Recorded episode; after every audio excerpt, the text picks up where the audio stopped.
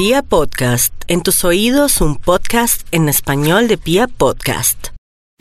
60 segundos de lo inaudito. El 28 de julio de 1900, el rey Humberto estaba cenando en un pequeño restaurante al sur de la localidad de Monza, en Italia. Dueño del establecimiento quiso darle la bienvenida y cuando salió a saludarlo todos los presentes quedaron sorprendidos a ver que este hombre y el rey eran absolutamente iguales. Más que gemelos. Dos gotas de agua. Intrigado por el encuentro, el rey comenzó a preguntarle detalles sobre su vida. Las coincidencias eran sorprendentes. Los dos se llamaban Humberto. Había nacido el 14 de marzo de 1844 en la misma ciudad, Turín, la vieja capital de los duques de Saboya.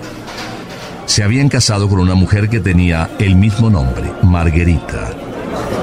El hombre había abierto su restaurante el mismo día que Humberto I había sido coronado rey, el 9 de enero de 1878. Todas estas coincidencias sorprendieron mucho al monarca, quien invitó a su doble a que lo acompañara a la competencia que se iba a celebrar en el estado de Monza, al día siguiente, el 28 de julio de 1900. Tiempo después, el rey Humberto fue informado sobre la muerte del dueño del restaurante debido a un tiroteo. Y cuando éste acudió a expresar sus condolencias, fue asesinado por un disparo que salió entre la multitud. ¿No es inaudito?